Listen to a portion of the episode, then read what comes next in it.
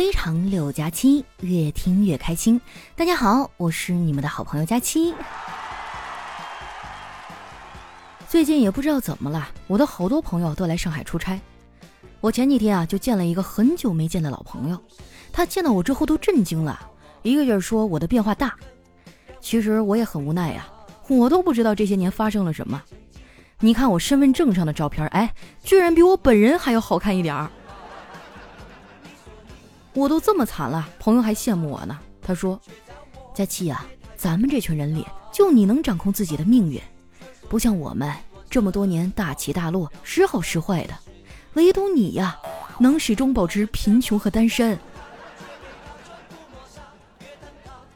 后来啊，我们俩就吃晚饭，等菜的时候呢，他还给我俩共同的好友发了一个视频邀请。那边接起来一看啊，我们在吃饭，当场就急了。他说。你们又背着我约饭，我跟你说，这个季节你们应该来我这儿吃，别的不敢说啊，鱼保证新鲜，现吃现捞。哎，先不跟你们说了啊，我去把客厅的渔网收一下。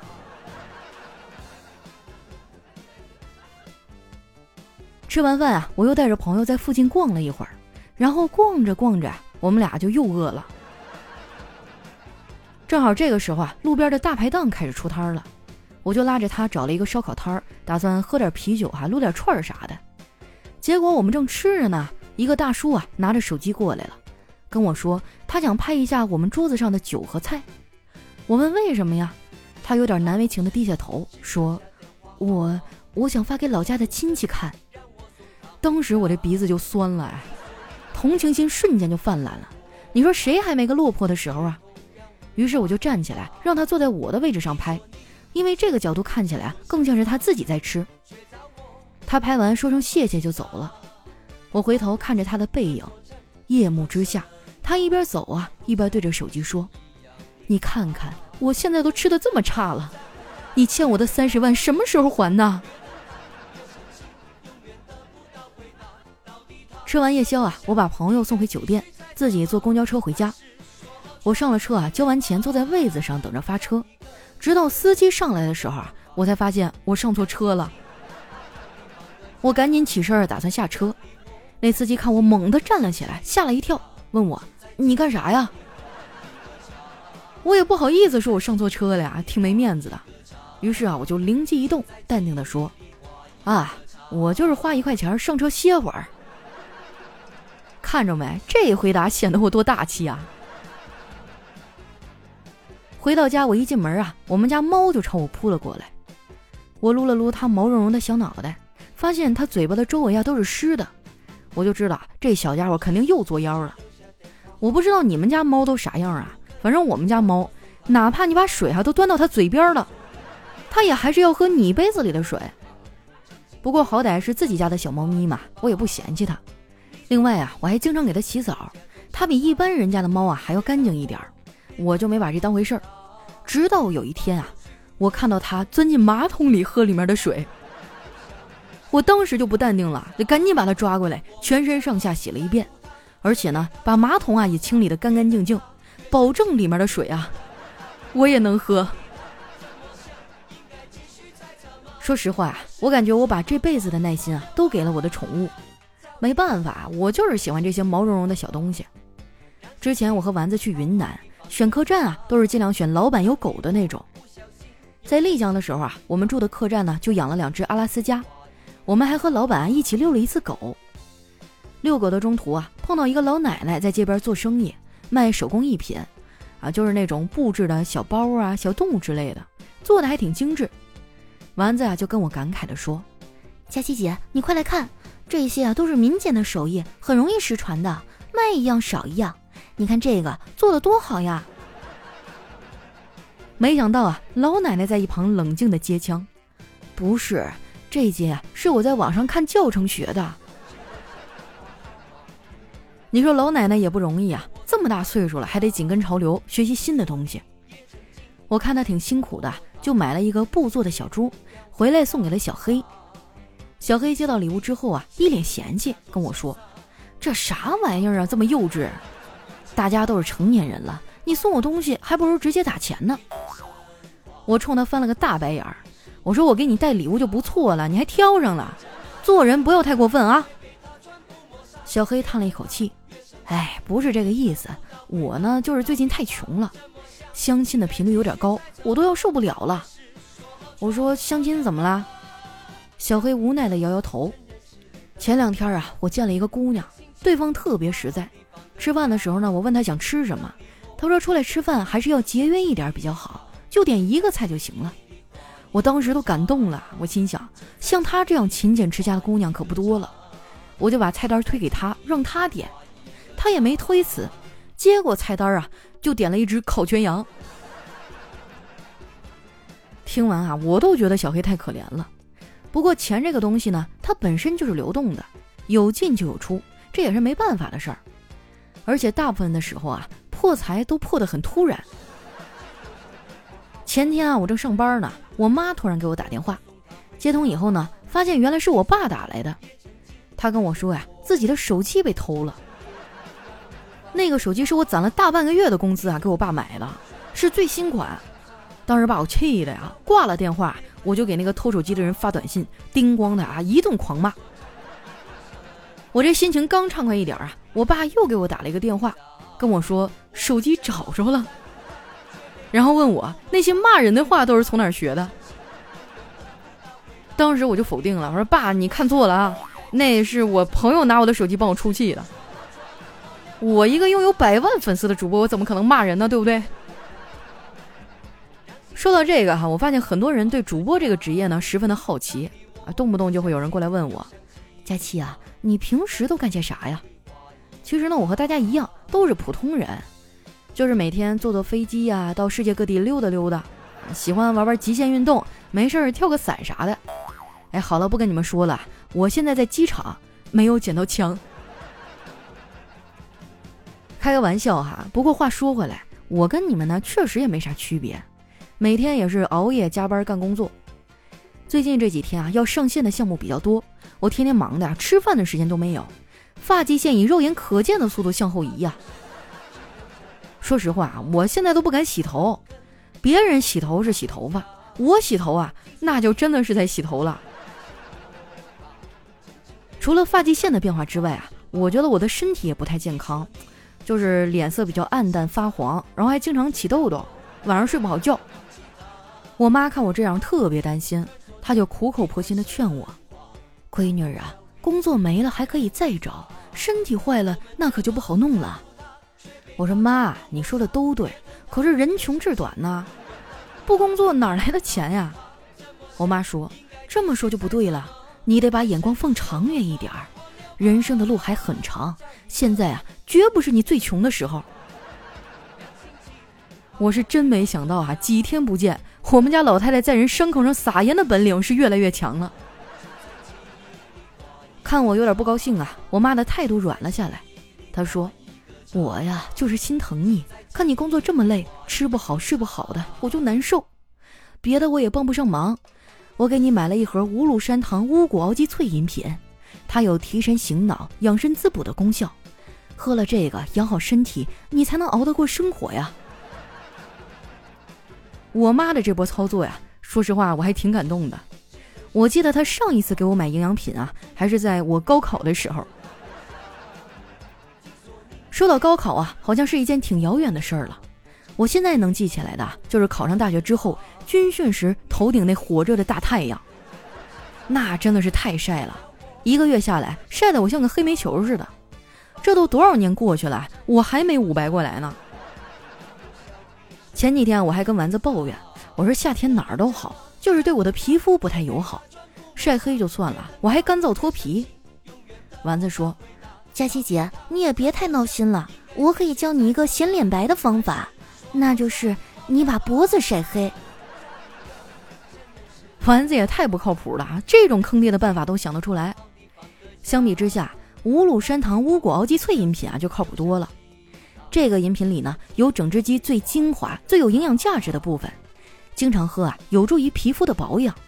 我觉得这产品就很不错，除了有营养，还很方便。你说咱自己在家熬个鸡汤啊，得折腾好几个小时。问题是你熬完了一大锅，一顿也喝不了。像我们这些上班狗啊，下了班恨不得一头扎在床上睡到天亮，哪有功夫给自己熬汤补身体啊？而这个无鹿山堂乌骨熬鸡脆饮品呢，是独立的小袋包装，你想喝的时候倒在碗里，加热三分钟就行，特别的方便。喝完我妈买的之后啊，我又下单买了几盒，昨天到了，我去楼下取快递，回来的时候呢，发现公寓楼下的健身房关了。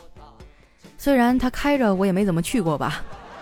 但是它关了呀，就等于从根本上摧毁了我的减肥幻想。不过体重减不下去就减不下去吧，能保持现在的身材不再胖下去啊，我就已经很知足了。但是对于我这种啊喝口凉水都恨不得长二两肉的人来说，这个愿望要实现也挺难的。说出来你们可能不信啊，我其实平时很注意饮食，我喜欢喝这款无乳山堂乌骨熬鸡脆饮品，也是因为它没有脂肪含量，热量低。一袋呢只有三十九大卡，还含有丰富的营养成分，比如氨基酸呐、啊叶酸、优质蛋白肽、脑黄金 DHA 以及各种的维生素等等。它不仅啊充分保证了正常人体所需的体质精力，还不长胖。眼看着七夕就要来了，你们都打算怎么过呀？我想先提醒一下广大的情侣们啊，请你们不要再秀恩爱了，就整的好像谁没有追求者一样。我跟你说啊，五个人同时追我一个，我骄傲了吗？我膨胀了吗？那我能怎么办？我只能乖乖的给他们送人头啊！而且啊，就算你要秀恩爱，也不要秀转账记录了好吗？能不能用点心，送点贴心的东西？比如，我就觉得送这个无鹿山堂乌骨熬鸡脆饮品就挺好，美容养颜、养生滋补，甚至有助于产后修复。送这个就非常的稳妥了，没准你媳妇儿一高兴，还能多给你发点零花钱。现在购买啊，还有佳期粉丝的专属福利，五八零的产品呢有专属的五十元优惠券，并且可以叠加店铺活动使用。你可以直接点击封面下方的小购物车的图标，进入我的店铺啊进行购买。如果点不开购物车，那就直接点击我的头像，进入我的主页，然后点击他的店铺，就可以购买商品了。在购物车下单啊，还可以额外的获得一盒价值九十八元的阿胶糕。当然啊，你也可以购买六袋装的先尝试一下，六袋装的也有优惠。领完二十元的优惠券之后呢，到手仅需二百三十八元。想买的赶紧下单啊！下个礼拜就是七夕了，你怎么着也得给快递小哥留点配送的时间吧。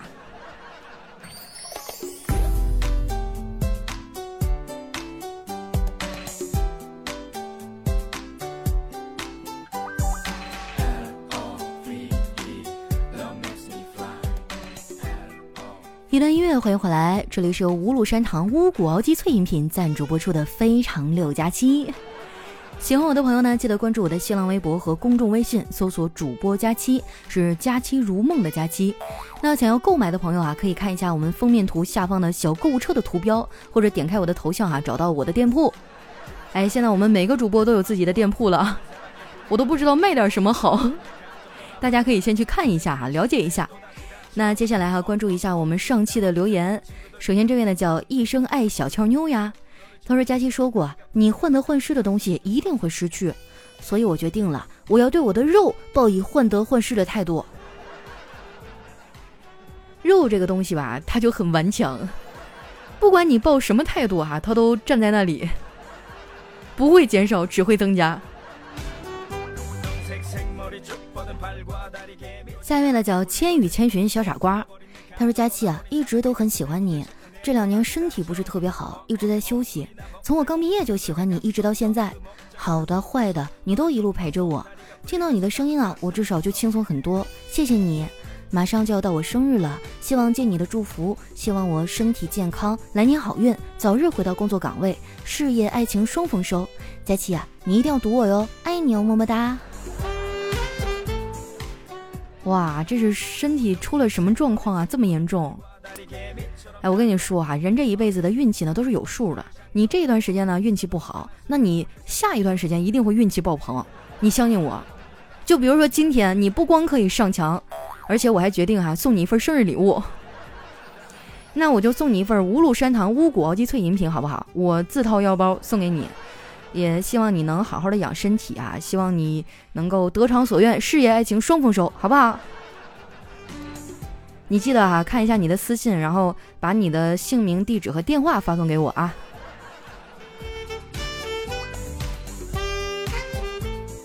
有的时候吧，经常会看到听众给我倾诉各种各样的苦恼，但其实呢，我也解决不了啥问题。我就一直在想啊，我到底能为你们做些什么呢？如果说能让你们快乐一点儿，那我一定会努力的。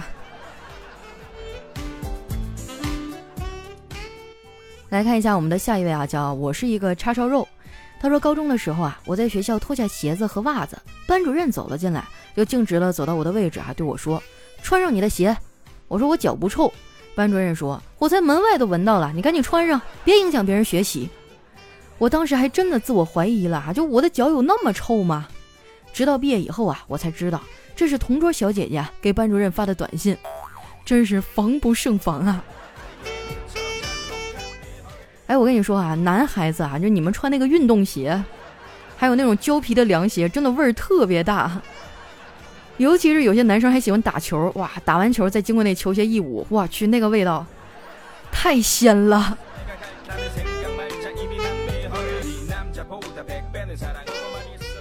下一位呢叫佳期的肉，他说：佳期佳期啊，我要告诉你一个好消息，就在刚才，我的异地恋女友告诉我她怀孕了，我特别激动，希望得到你的祝福。哎，等等，好像哪里不对啊！你好好想一想哈，你回忆回忆这个时间线能不能对得上啊？我晚点送祝福好不好？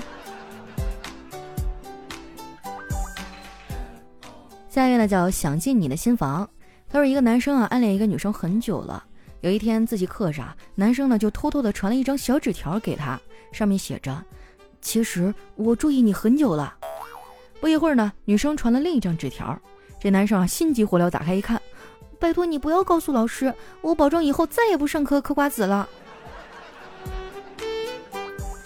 哎呀，现在回想起学生时代的爱恋，真的很美好哈，就有的时候就会传小纸条，嗯，写情书，我都已经好多年没有收到过情书了。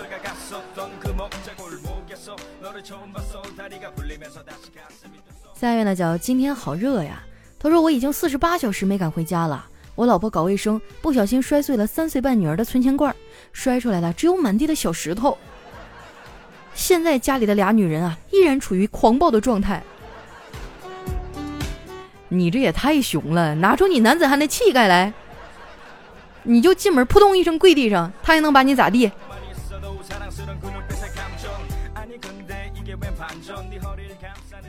下一位呢，叫阿九的抹茶。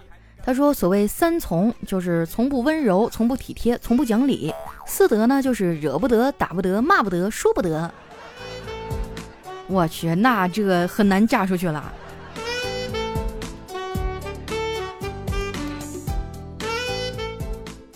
下一位呢，叫幺三幺三零四九 JK 哈，他说：“你上辈子一定是碳酸饮料吧？不然为什么我一看到你就开心的冒泡？”哇，这。说的我这心里都有点酥麻了。下一位啊，叫 A L D E N，他说看《宝莲灯》的时候啊，看到沉香问怎么样才能打败我的舅舅呢？我看到弹幕里还是这么回答的：你试着正月里剃个头。哦，正月里剃头死舅舅是吧？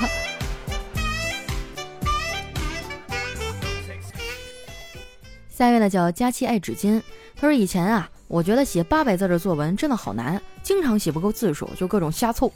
现在发现啊，随便写个评论就四五百字、七八百字。究竟是我胡编乱造的能力提升了，还是我对佳期一往情深呐？那肯定是对我情深呗。我经常能在评论区啊，还有这个微博上看到这个 ID 的朋友在给我发信息。然后上一次我做了那个一个广告嘛，他还买了一堆可乐，摆成了我的名字。当时我心想，我都多少年没有被男生这样对待过了，好开心啊！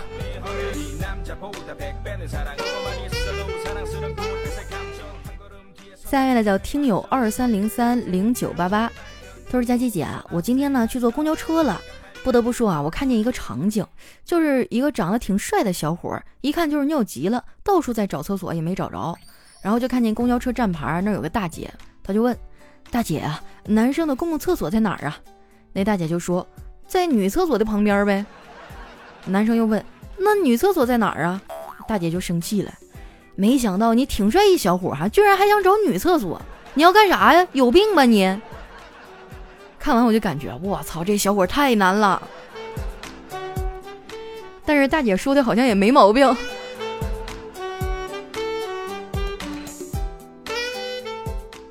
下面呢叫罗伊斯线，他说：“你有权保持沉默，你所说的一切啊都将被作为存盘记录。你可以请代理服务器，如果请不起啊，网络会为你分配一个。”下面呢叫佳期的小迷弟啊，他说：“嗨，佳期一口一个自己没有男朋友，实际上啊不一定带走哪个小伙呢。你看看啊，就比如说李现呐、肖战呐、王一博啊、彭于晏呐。哎，你说到彭于晏哈。”我不是经常在节目里说我要嫁给彭于晏吗？然后我一朋友特别损，他给我发一链接，就是彭于晏啊秃头的照片儿。你看啊，不管你长得有多帅，岁月都不会放过你。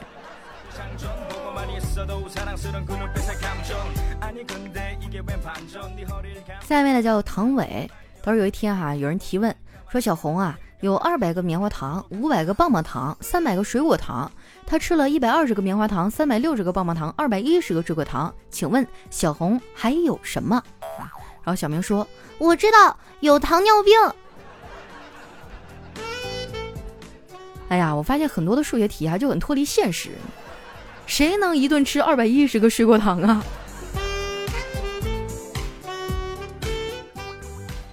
下一位呢叫特爱佳期。他说早上在食堂买豆浆，我说阿姨还有没有红枣味的豆浆啦？阿姨说呀卖完了，现在就只有黑米的了。我说好吧，那就来一杯黑米的吧。接过来尝了一下，阿姨您拿错了吧？这个是红枣的呀。阿姨说是啊，刺不刺激，惊不惊喜？哎呀，这个阿姨也是我们同道中人啊，车速很快。下一位呢叫月夜，他说有一天哈，老公说：“媳妇儿啊，我考你一个问题啊，假如说某天你要过一座桥，这个桥呢只能承受一百二十斤，你现在有一百二十一斤，怎么办？”老婆说：“那还不简单，身上的衣服肯定值一斤呐。”也不一定哈，要是冬天在东北的话，那可能得好好几斤，穿个貂啥的。下一位呢叫七然零八零七，他说今天啊对我女神表白了，他害羞的叫我放学以后呢在校门口等他，我真不敢相信幸福来的这么突然，漫长的等待过去了，在看见他身影的一刹那，我却不争气的悄悄溜走了，我恨自己的懦弱，也恨他旁边戴大金链子的那个混混手里的刀，不是咋回事啊？你表白不答应就不答应呗，怎么还整成刀了呢？难不成是人家的男朋友？我跟你说，跟女生表白之前一定要搞清楚状况啊，她到底是不是单身？现在就有很多女生啊，你就明明有交往对象，还喜欢在网上装是单身，太过分了。下一位哈，叫我和佳期回娘家。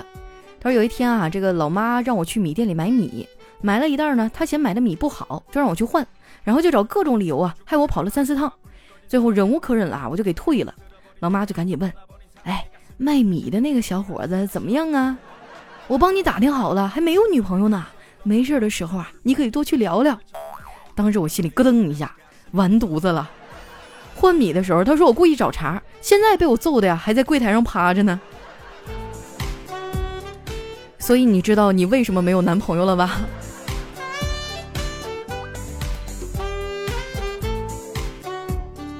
下一位呢，叫佳期的陆墨。他说我在写作文，半天了，一个字也写不出来，就跑去问爸爸。他说啊，你到网上搜搜，素材多的是，多参考参考。过了一会儿呢，我就写好了，对正在做饭的妈妈说：“妈妈，网络真好用，一搜就搜出来了。”妈妈说：“是吗？那你能帮我也搜搜吗？”我连忙点头。然后呢，他就附在我耳边低声地说：“哎，你搜一搜你爸，看看他私房钱藏哪儿了。”哎呀，男人真的太不容易了。以一己之力对抗全家的这个围追堵截呀！下一位呢叫主播七家，他说一个妹子啊，微信上呢让一男同事选包，他发了三个包包的链接，让同事选哪个好。同事呢就写了一个排序给他，然后他买了第二个。同事问他为什么，他说啊，直男的第一反应肯定不好看，直男都觉得丑，那肯定就是真的丑，所以呢不能选第一和第三个。哎，你说啊，现在人的心计怎么都这么重啊？但是我觉得他这逻辑没有毛病啊，可以学习一下。